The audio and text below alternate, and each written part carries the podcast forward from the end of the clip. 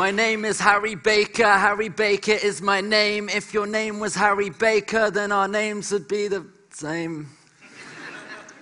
it's a short introductory poem. Um, yeah, I'm Harry. Uh, I study maths. Uh, I write poetry. Uh, so I thought I'd start with a love poem about prime numbers. Um, uh, this is called 59. I was going to call it Prime Time Loving, but that reaction is why I didn't. Uh, so, 59. 59 wakes up on the wrong side of the bed, realizes all his hairs on one side of his head, takes just under a minute to work out that it's because of the way that he slept he finds some clothes and gets dressed.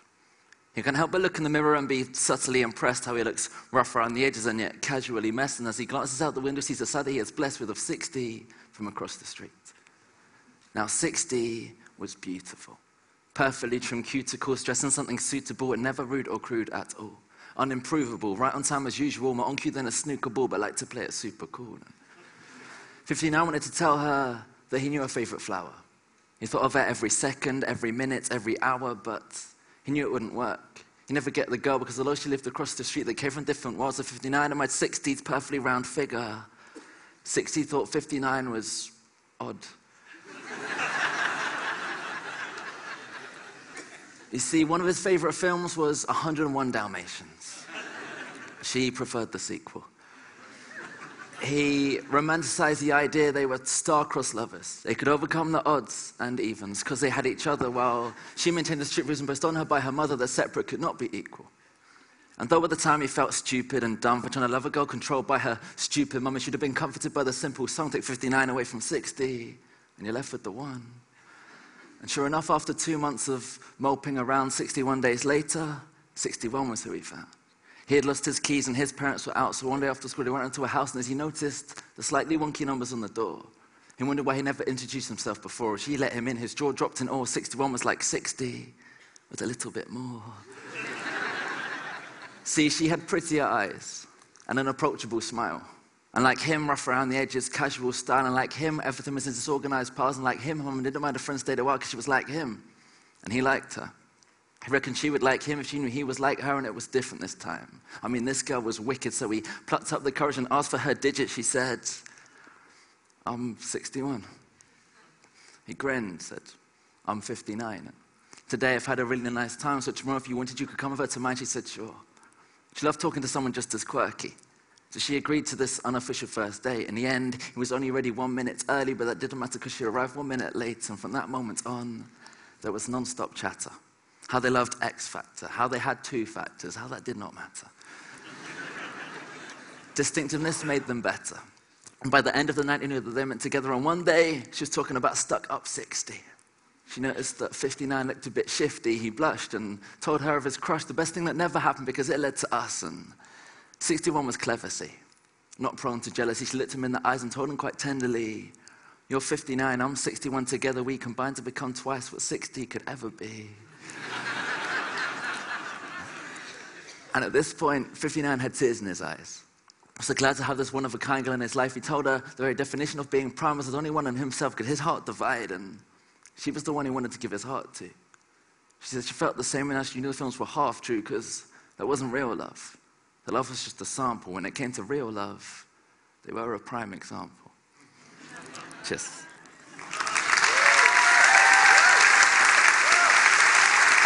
Um,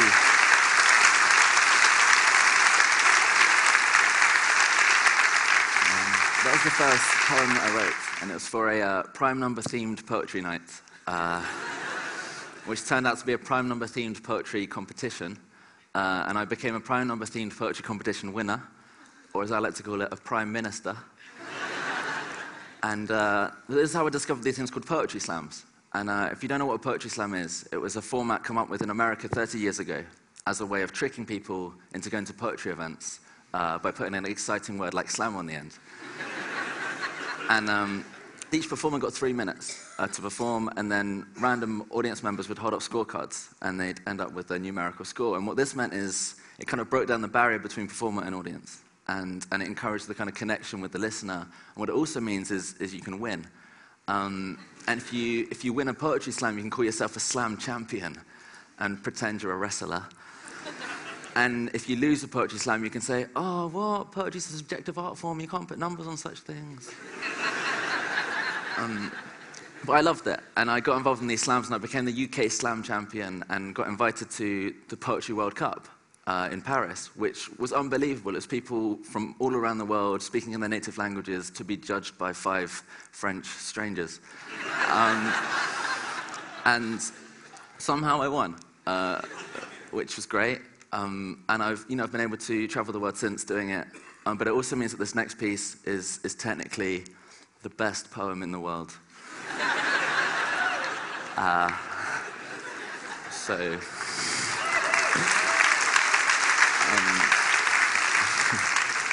according to five French strangers. Um, so this is uh, Paper People.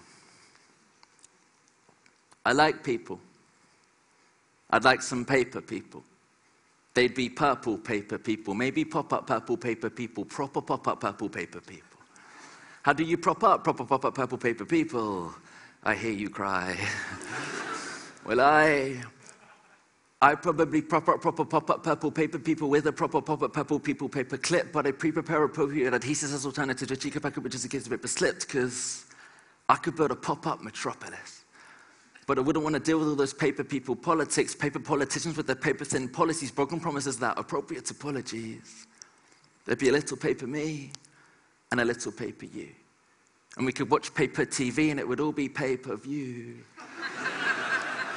We'd see those poppy paper wrappers rub about the paper package or watch paper people carriers get stuck in paper traffic on the A4. paper. There'd be a paper Princess Kate, but we'd all stare at paper Pippa. And we'd all live in fear of Killer Jack the Paper Ripper. Because the paper propaganda propagates the people's prejudices. Paper printing pictures of the photogenic terrorists. It's a little paper me, and a little paper you. And then a pop up populations, people's problems pop up too. There'd be that pompous paper parliament who remained out of touch and who ignored the people's protests about all the paper cuts. And then the peaceful paper protests would get blown to paper pieces by the confetti cannons by the preemptive police. And yes, there'd still be paper money, so there'd still be paper greed. And the paper piggy bankers pocket in more than they need, purchasing the potpourri to pepper their paper properties. Others live in poverty and ain't acknowledged properly a proper poor economy with so many a proper poor, but what I needs get ignored. The money goes to big wars. Origami armies unfold plans for paper planes, and we remain imprisoned in our own paper chains. But the greater shame is that it always seems to stay the same. What changes is who's in power, choosing how to lay the blame, then naming names, forgetting these are names of people. Because in the end, it all comes down to people. I like people. Because even when the situation is dire, it is only ever people who are able to inspire, and on paper, it's hard to see how we all cope. But in the bottom of Pandora's box, there's still hope, and that's still hope because I believe in people. People like my grandparents, who every single day since I was born have taken time out of their morning to pray for me. That's 7,892 days straight of someone checking I'm okay, and that's amazing. People like my aunt who puts on plays with prisoners. People who are capable of genuine forgiveness. People like the persecuted Palestinians. People out of their way to make your life better and expect nothing in return. You see, people have potential to be powerful. Just because the people in power tend to pretend to be victims only to succumb to that system. And a paper population is no different. There's a little paper me and a little paper you.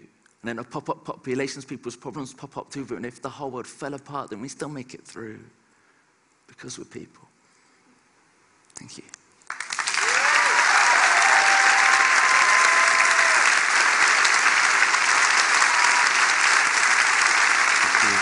Um,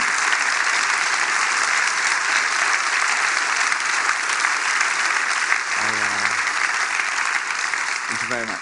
I've just got time for one more. For me, poetry has been the ultimate way of kind of ideas without frontiers. Uh, when I first started, the people that inspired me were the ones with amazing stories. And in fact, as a you know 18 year old with a happy life, I, you know, it was too normal. But I could kind of create these worlds where I could talk about my experiences and dreams and beliefs. And so, you know, it's amazing to be here in front of you today. Thank you for being here. Um, if you weren't here, it would be pretty much like the sound check yesterday. Um, and this, this is more fun. Uh, so this last one's called The Sunshine Kid. Uh, thank you very much for listening. Old man Sunshine was proud of his son. And it brightened his day to see his little boy run. Not because of what he'd done or the problems overcome, but that despite that, his disposition remained a sunny one as I hadn't always been like this. There have been times when he tried to hide his brightness. You see, every star hits periods of hardship. It takes a brighter light to inspire them through the darkness. And if we go back to when he was born in a nebula, we know that he never was thought of as regular because he had a flare about him.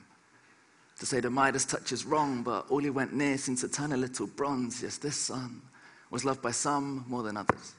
Was a case of Joseph and his drinker and his brothers because standing out from the crowd had its pros and its cons, and jealousy created enemies and those he outshone, such as the shadow people. Now, the shadow people didn't like the sunshine kid because he showed up the dark things the shadow people did. And when he shone, he showed the places where the shadow people hid. So the shadow people had an evil plan to get rid of him first up. They made fun of his sunspots. And shooting his dreams from the sky, their words were gunshots designed to remind him he wasn't very cool and didn't fit in with any popular kids at school. They said his head was up in space and it would bring him down to earth. Essentially, he came from nothing, and that was what he was worth. He never get to go to university to learn only degrees he'd ever show would be the first degree burns from those that came too close. Told him he was too bright. That's why no one ever looked him in the eyes. His judgment became clouded. So did the sky with evaporated tears as the sun started to cry because the sunshine kid was bright with a warm personality and inside he burnt savagely, hurt by the words and curses of the shadowy folk who spoke holes in his soul and left cavities, and as his heart hardened, his spark darkened. Every time they called him names, it cooled his flames. He thought they might like him if he kept his light dim, but they were busy turning lightning. She had terrible aim. And he couldn't quite get to grips with what they said. So he let his light be eclipsed by what they said.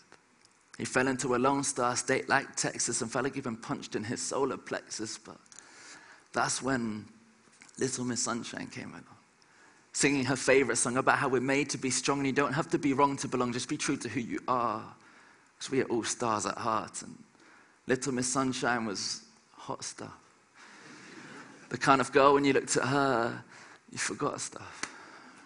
But for him, there was no forgetting her. The minute he saw her image burn in his retina, she was out of this world. She accepted him. The thing about this girl meant he knew whenever she was next to him, things weren't as dark as they seemed. He dared to dream. Shadows weren't nowhere to be seen. When she was there, he beamed and his eyes would light up in ways that can't be faked. When she grinned her raised, raised the razor tip words of hate, they gave each other nicknames. They were Cool Star and Fun Sun, and gradually the shadowy damage became undone. She was one in a septillion, and she was brilliant. Could turn the coldest blooded reptilians vermilion, loved by billions from Chileans to Brazilians, and taught the Sunshine Kid the meaning of resilience, she said, All the darkness in the world cannot put out the light from a single candle. So, how the hell could they handle your light? Only you can choose to dim it, and the sky is the limit, so silence the critics by burning. And if eyes are windows to the soul, then she drew back the curtains and let the sunshine through the hurting. So, in a universe of adversity, these stars stuck together. And the days became nights, the memories would last forever. Whether the weatherman said it or not, it would be fine because you're behind the clouds, the kick is still shiny as the sunshine kid was bright with the warm personality. And inside, he burnt savagely, fueled by the fire inspired across galaxies by the girl who showed him belief. Thank you very much.